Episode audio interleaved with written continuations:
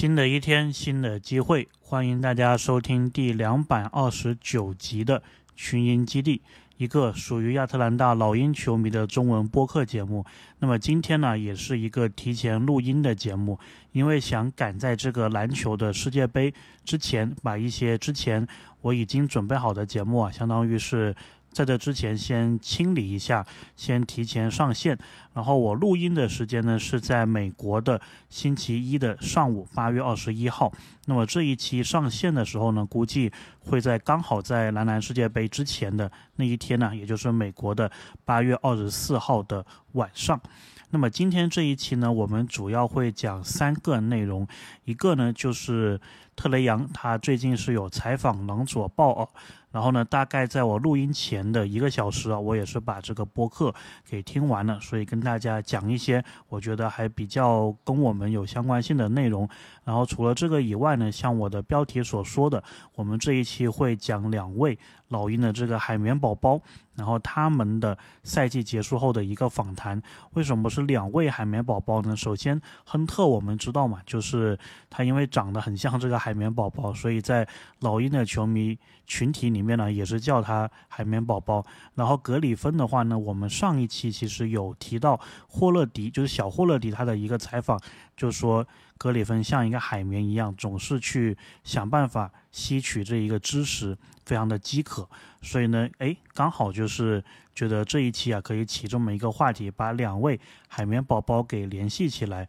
然后我前几天在列这个标题的时候，我还没有想到啊，就是我们的这两位海绵宝宝其实是曾经被菲尔茨打包在一起，想交易齐亚卡姆的筹码，然后也觉得还蛮有意思的，反而还这样子联系起来了。那么当然，我在听完他们两位的采访之后啊，我感觉确实他们两个人的性格也是有一点点相似的，然后可能。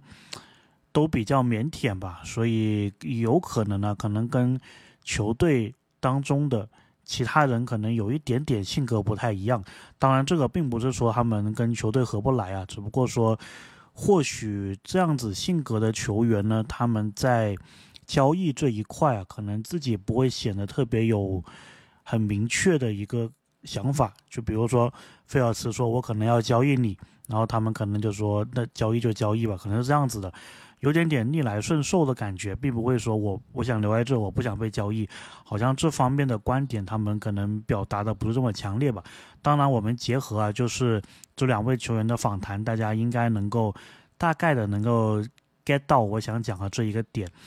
那么在节目开始之前呢，我们还是解答上一期的这一个猜谜。那么上一期呢，我有问大家哪一位前特雷杨队友，然后前老鹰球员。生涯是效力过老鹰、猛龙、篮网还有雄鹿的。那么这一期的答案呢，就是本布里。那么本布里啊，感觉好像他应该是在篮网还是在雄鹿的时候啊，当时有一个很大的伤病，然后在那之后呢，好像就没有再去 NBA 其他球队效力了，所以也是有一段时间不知道他的这一个近况了。本布里，我记得当时他在老鹰给我的一个感觉啊，就是属于。有点像是早期的小霍勒迪，再有点早期的莫里这一个感觉吧，就是在防守端上面呢，你能看到还是有一定的这一个态度，还有一定的这一个能力的。然后进攻方面呢，也有不错的这个突破篮底的这一个感觉，但是感觉呢，就是上限并不是非常的高啊，就是大概你就能看出来他这个职业生涯能够给你提供什么。那么到了后面他去其他球队的时候呢？感觉也是他的这个尺寸呢，就是后卫线上的这一个尺寸，然后再加上他防守的这一个卖力程度，还有防守的这一个条件呢，感觉是让他站稳 NBA 的一个很重要的一个卖点。所以也是希望啊，他好运能够早日我们在 NBA 再看到他的一个英姿。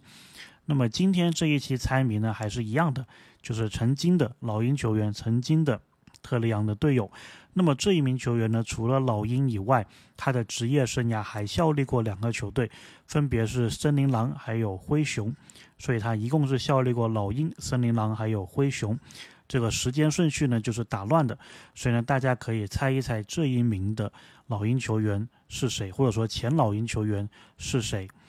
那么我们在开始讲特里昂的播客之前呢，还是简单的聊一聊深圳这个团结杯。那么昨天呢是打了第二场比赛，那么塞尔维亚对巴西这一场比赛呢，我们也是有前方的。球迷朋友啊，是现场看的这一场比赛，因为在深圳打的嘛，还是挺方便的。那么据他们所说呢，就是博格丹这一场比赛就没有上场，因为博格丹呢，其实他在老鹰上个赛季也是背靠背的比赛就没有上场了。那么博格丹这一场国家队的比赛也是背靠背，所以没有上场呢，或多或少也是意料之中吧。毕竟是友谊赛嘛，跟 NBA 还是不一样的。NBA 都休息了，那友谊赛更加就是会休息。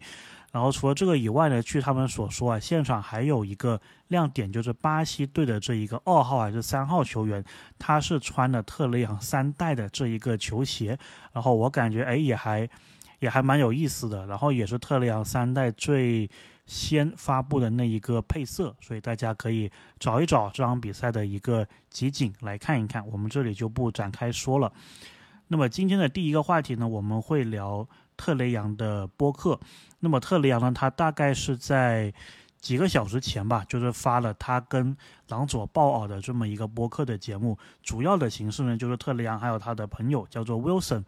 问朗佐鲍尔一些问题，大概是三十来分钟的一个访谈。当然有很多内容啊，都是跟朗佐鲍尔相关的。然后呢，一些成长的经历啊，然后当时。打球的一些故事，比如说从小到大，对吧？在他们这个父亲已经是很有名气的情况下，他们相当于他们这个三兄弟啊，怎么样在这个光环底下成长的这么一个故事。那么我相信也有很多球哥啊、球弟他们的博主会去做他们。这方面的内容，所以我也不会说很详细的展开。那么，我觉得比较值得提一提的就是朗佐鲍啊，包括三球，他们其实呢是跟奥孔古关系都还不错的。因为三球呢在高中时期啊是跟奥孔古是队友，然后呢他们都是在 Chino Hills 这个地方，然后这个地方呢就是在。洛杉矶的一个郊区吧，其实离那个安娜海姆，也就是我另外一档节目这个天使队啊的地方，并不是很远。那么他们从小是在那一边长大的，所以呢，可以说是对当地的洛杉矶啊是有非常重的一个情节的。那么朗佐鲍啊，其实也有提到，就说他在小时候成长的时候呢，他爸。就球爹啊，是很喜欢，就是经常有事没事就是放的这个 NBA 比赛的，特别是在就是黄金时段，比如这个周六晚上啊之类的这种时间，都是会把电视打开，然后基本上呢都是放湖人队的比赛，所以他们从小就是有一个观念，就是说他们长大之后呢，他们的爸爸是很想他们去这个 NBA，特别是湖人队这里打球的，希望他们成为这个所谓的 Showtime Lakers。就是表演时刻的湖人，然后呢，他说，其实因为他爸这一个原因呢，他当初高中打出成绩之后，在决定要去读哪一间大学的时候呢，其实是没有什么选择权的，就是他爸老早老早就给他定下来了，就是作为球爹的几个计划当中的其中一步。就是你要高中打出表现，然后大学去 UCLA，然后 NBA 的时候呢，以状元签进湖人，大概就是他爸给他设计的这一个路线了。那么到这一步呢，就是大学去 UCLA 这一步是完成了，没有问题的。然后呢，在大学期间呢，其实他跟福克斯之间呢也是经常有比赛的，这个我也是听特雷杨这个播客才知道的。然后到了后面呢，就有讲一些他在。湖人时期的事情，当然这个他们在播客当中啊也是很轻描淡写的提了一下。然后我自己觉得呢，可以说是比较新的一个信息，或者说是朗佐鲍尔的球迷、公牛的球迷比较关心的他的这个伤势的这一个信息啊。那么朗佐鲍尔呢，他是有在节目当中提到的。然后这个应该也是。这么多个月以来吧，他第一次公开的回应这一个话题。首先，他是说这个受伤呢是很不幸的。那么目前他的一个状态也是在每日观察当中。然后他也是感觉说受伤之后呢，觉得很遗憾，然后觉得最对不起的其实是球队的总经理，就是公牛队的 GM。他说，因为他能感觉到，就是球队是围绕他在打造了一个非常适合他的一个阵容还有体系的。然后在这个体系，在这个阵容搭建的过程当中，他也是第一次感觉到自己有非常大的一个参与感的舰队的参与感，所以他觉得没有办法上场啊，这个是一个错过的非常好的一个。机会，所以他也是希望自己能够赶快的满血复活，在球场上变成一个狼佐鲍尔二点零，让球迷早日能够看到他打球。那么大概呢，特里昂的博客，我觉得比较精华的部分就是这一些了。那么对于朗佐鲍尔呢，我是觉得确实挺可惜的，感觉他的就是球场上的实力确实是非常的不错。然后呢，当时也是可以被视为公牛一个非常重要的补强嘛，但是没有想到还是没有办法摆脱伤病的这一个影响，所以希望他这一次这个伤病结束之后啊，以后都能够健健康康的打球，这一点希望他能够好运吧。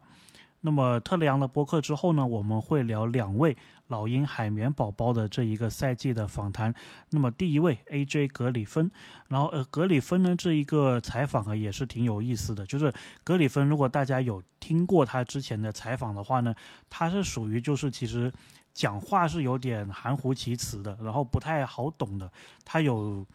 挺也不能说的口音，就是他讲话会喜欢就是有时讲的不是很清楚的那一个。感觉，然后是很腼腆的，然后是一个很虔诚的基督教的一个信徒，所以在访谈期间就是一直听到他在 傻笑，大概就是这么一个感觉。然后呢，他也是讲到了自己新秀赛季的第一年，他觉得自己其实达成了很多自己之前预想的一个目标。然后呢，也首次进入了 NBA 嘛，有出场时间。然后他觉得对猛龙的那一场比赛，对他爸投进了一个绝杀，可以说是他第一年的一个高光的表现。然后当时那个时间点呢，他说他还没有跟管理层讨论休赛期啊要去提高哪些东西。然后其实这里呢，我当时听起来啊，我就感觉是不是有一点点，就是为后面埋下了伏笔，因为无论是格里芬还是亨特。他们都是没有这一个跟管理层讨论具体是要提高什么东西的，但是其他的老鹰球员感觉是提聊过的，所以呢，我当时就不知道啊，是不是在那一个时间点，其实老鹰就有想法是说要 AJ 格里芬还有亨特打包了，所以当时应该没有啊，像老其他的老鹰球员一样主动去找他们去聊，或者说没有第一时间找他们去聊休赛期要提高什么。然后 AJ 格里芬也说啊，虽然没有跟管理层聊，但是呢，他是觉得说现在自己是在一个比较清醒的、比较 fresh 的一个阶段，因为赛季刚结束嘛，也有时间去看过去发生的这一个赛季经历了什么东西，所以呢，他是说啊，现在这段时间是很好的一个提高自己的一个时间，他会去着重的去看过去一个赛季的录像，看看自己在哪些方面。可以有更进一步，然后他也说到，季六季后赛第六场的那个主场的氛围啊，是无与伦比的，应该是他经历过的最好的主场的一个比赛的。然后呢，他当时跟马丁啊，应该两个人都是在第六场没有获得一个出场的时间。但他说，他和马丁在板凳上啊，从头到尾都经历了这个季后赛主场的这一个氛围，所以他感觉是很幸运的。因为呢，比起很多其他的球队，他们都是没有这个主场氛围的，对吧？因为附加赛的球队呢，有些球队他是没有主场优势的，而且附加赛的那个主场的感觉啊，跟季后赛还是不太一样的。所以他说，他很有幸啊，球队。在他来的第一年就有办法经历季后赛，他觉得这个是非常幸运的一件事情。然后呢，格里芬其实是一个经常把感恩挂在嘴边的球员，他除了说这个球队。感恩啊，能够进入季后赛以外，他其实也说队里面的老大哥其实都对他非常的好。然后他就记者问他说：“你能不能说几个对你比较好的老大哥？”然后他基本上就是把所有球员的名字都说出来了。所以呢，能看得出来，就是这些队里面的老大哥都会经常给他鼓励还有支持。然后 AJ 格里芬呢，他说他想不起来有哪一场比赛他们是没有给他鼓励的。所以他说这一点呢是蛮好的。然后他说。他其实这里啊就讲到了一个这一个当时他的一个很有意思的一个经历，因为每一名的老鹰的新秀啊，包括每一名 NBA 的新秀，他们都是有一个所谓的 Rookie Duty，就是作为新秀、作为菜鸟，必须要给老大哥给整一顿的。然后 AJ 格里芬当时的这一个任务啊，就是帮老鹰的球员买这个亚特兰大当地非常出名的炸鸡啊 c h i f f a 然后呢，这个 c h i f A 的话呢，它其实是有一个调味料，也就是 c h i f A 自己专属的一个调味料啊，是广受好评的。所以很多人吃这个 c h i f f A 炸鸡，它是必须要一个这一个酱料的。然后格里芬就说，队里面的老大哥啊，确实非常。支持他，非常鼓励他。即使他在做这个新秀的任务的时候不小心犯了个错，然后队里的老大哥都是很快的原谅他。然后他说他犯了个什么错呢？就是帮队里的老大哥买这个缺乏类炸鸡的时候，他忘记带这个缺乏 A 的这一个酱料了。那么这一个事情，我记得当时莫里也是有吐槽过的，就说你大老远都把缺乏类给买了，结果你居然没有买他的那个酱。然后这个其实，当时大家应该可以找回去看吧。当时莫里应该是要在上飞机的之前呢，有这么一个视频，就是 AJ 居然把这家伙居然把 c h i f A 的酱料给漏掉了。那么其实我自己是吃过这个 c h i f A 的酱料，我感觉其实没有传说中那么好吃。就如果大家有机会吃这个区分 A 的话呢，我是比较比较建议大家吃那个辣的。鸡肉的汉堡就是 spicy chicken sandwich，吃这个就好了。那个酱料的话呢，我自己是没有特别喜欢。当然，它这个菜单很短，所以基本上东西不多，大家也是有可能说一顿什么东西都试一试的。当然，我自己是比较推荐那个 spicy chicken sandwich。然后呢，也有聊到啊，AJ 格里芬后面也有聊到说自己后期其实没有进轮换，但他觉得这个是一个激励，可以让自己变得。更好，然后希望自己休赛期啊多练一练自己各方面的不足，然后争取下赛季能够进轮换。然后呢，AJ 格里芬呢，我自己对他的一个期待啊，就是他的这个三分球的稳定性。我觉得是需要提高的，因为赛季刚开始的时候，可能他那个时候体能还比较充足，然后还是比较兴奋的这一个状态啊，三分感觉是很准的。那么到了后面，他有一定的这一个表现之后呢，感觉三分的出手有时还是挺多，但是呢。起起伏伏，对吧？很多时候呢，还是出现了可能说命中率都不到百分之二十，可能投五次才能中一次的这么一个情况。所以呢，这个稳定性上啊，都是新秀很多时候容易犯的一个问题。所以希望他就是在稳定性上能够提升。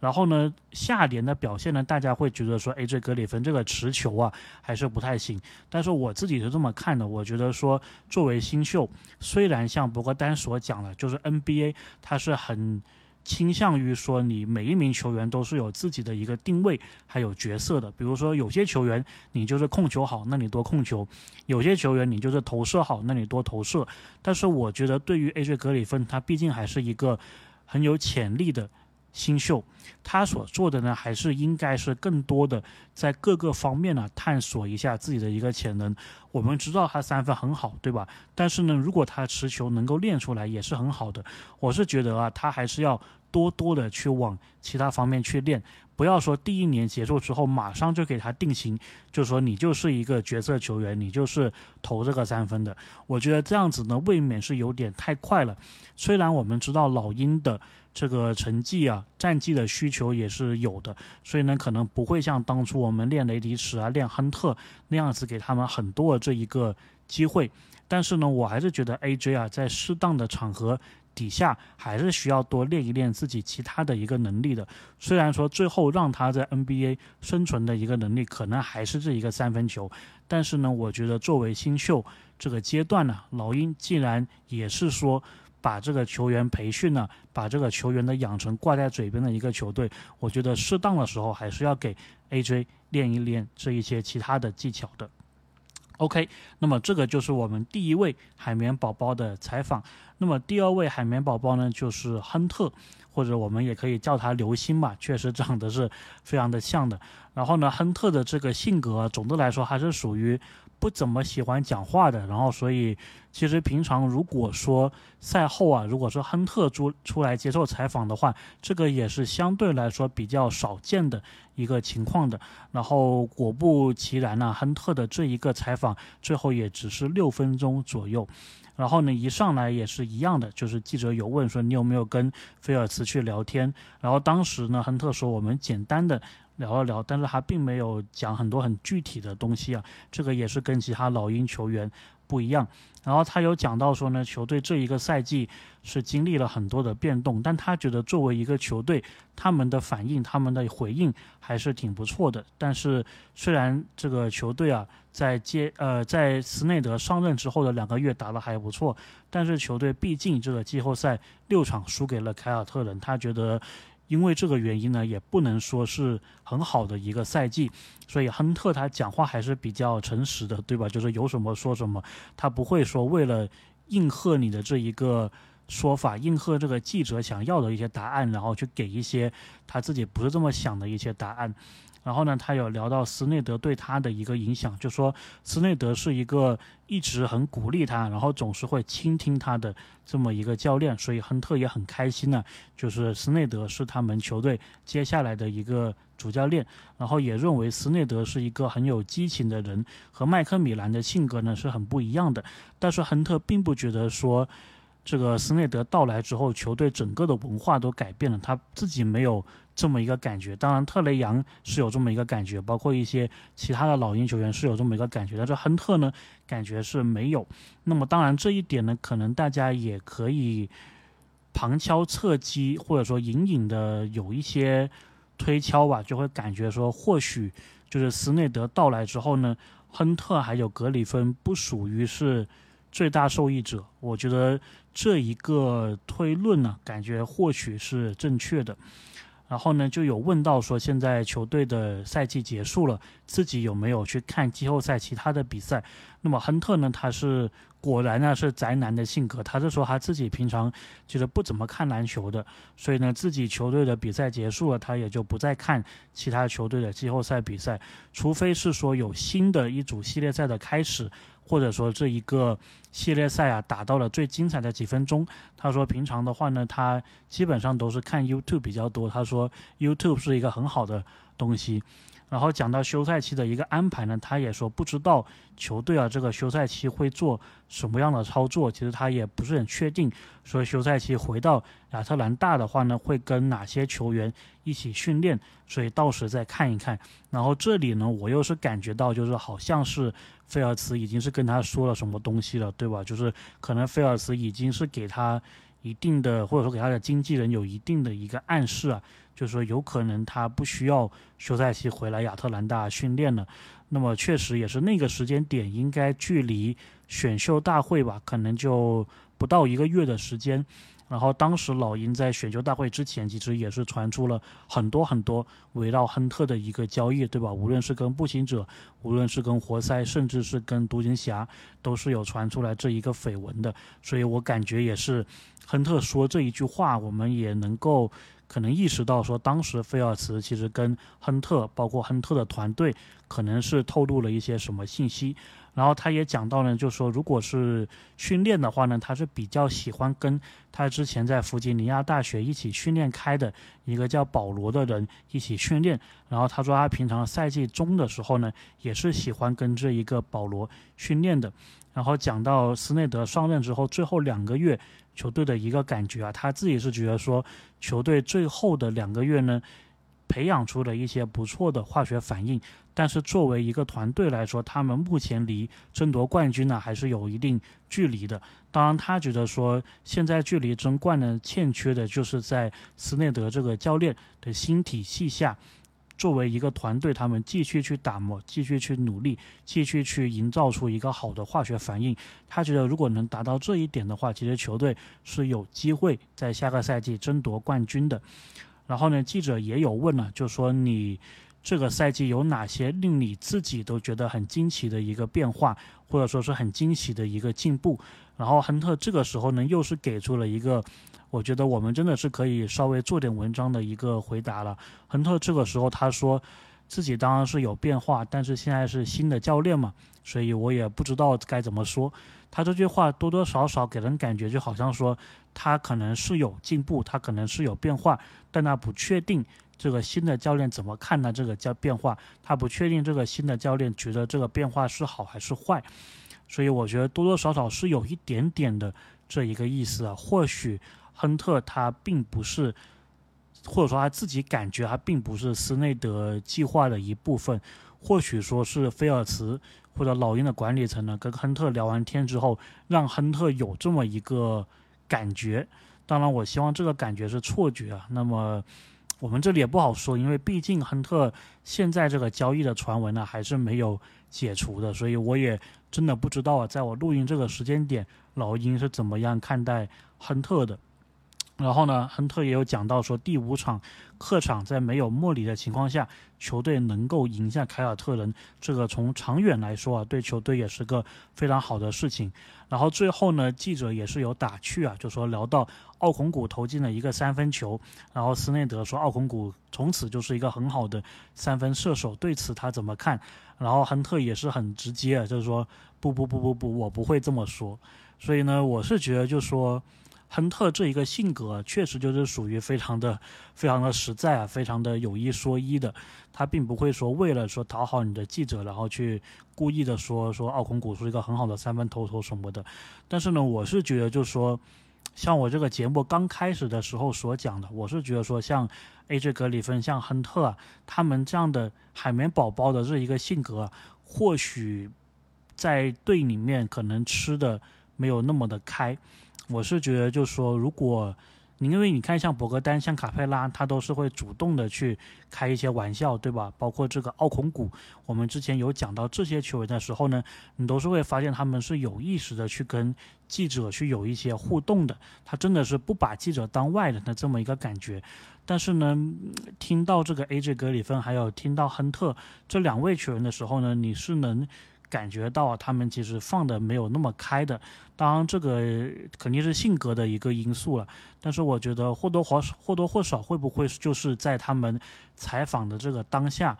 之前，可能菲尔茨还是谁跟他们有稍微提过说他们有可能是会被交易的这么一个信息。所以我感觉呢，他们特别是亨特在接受这个采访的时候，感觉并不是放的那么开。那么当然希望是我想多了。呃，所以这个事情我们还是得再往后观察一下。那么对于亨特呢，我是觉得说他最重要的一个问题就是保持健康，希望他下个赛季是健健康康的。然后他的防守端还有进攻端呢。我是觉得他刚进联盟的时候，其实最大的卖点是他的一个防守，因为他有一个很好的体型，然后是很适合防对面的一个侧翼，还有后卫球员的，甚至呢有时候还能防这个四号位。我是觉得亨特还在防守端呢，慢慢的好像变成不是他的一个亮点，或者说是大家关注的一个焦点。他在第三、第四年，包括过去的这一个赛季啊，感觉更多的是在关注。自己的一个进攻端，看看能不能开发出一些进攻的属性。当然，我是觉得说，有些时候，比如说球队特雷杨还有莫里打不开的情况下，我们确实是需要一个侧翼的一个攻坚手，对吧？这也就是为什么其实我们是很想要西亚卡姆这样子的一个球员。那么亨特呢，他作为一个攻守俱佳的球员，他在进攻端有时啊是可以通过切入。给老鹰带来一些进呃进攻的一个选择的，而且这亨特也是有中距离还有三分的，但是呢，我是感觉过去的这几个赛季，亨特的这一个重点呢，好像都是放在了进攻上。我自己是比较希望，就是说有些时候你进攻当然是没问题，但是呢，如果你发现你那一场比赛你自己感觉不对，进攻这个手感不好，你能不能把这个专注力，把这个注意度？就是放在防守上，我觉得亨特的话呢，防守可能是我们更需要他在场上贡献的，因为你一场比赛球员呢有时进攻手感不开，这个是很正常的，但是一般来说呢，你的进攻可以不在线，进攻可以没手感，但是防守一般来说是不会说没有防守感觉的，这个事情还是比较少见的。所以我对于亨特的这一个期待啊，就是说在健康的基础上，下一个赛季他要有更多的就是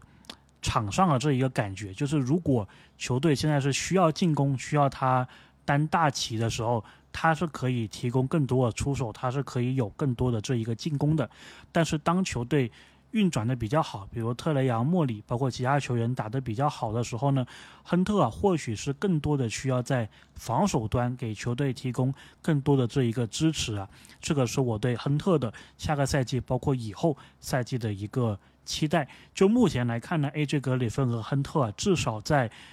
新赛季之前呢，应该是不会被交易的，所以呢，也是希望他们知道这个传闻呢结束之后，马上的投入好这个训练，提高自己的一个比赛。从球员的角度来说，他们认真的训练，投资自己，这个是永远不会错的。无论你是在老鹰还是在其他球队打球，都是一样的。OK，那么这一期啊，关于老鹰的两位海绵宝宝，我们就说。这么多，希望大家喜欢这一期的节目，我们下期再见。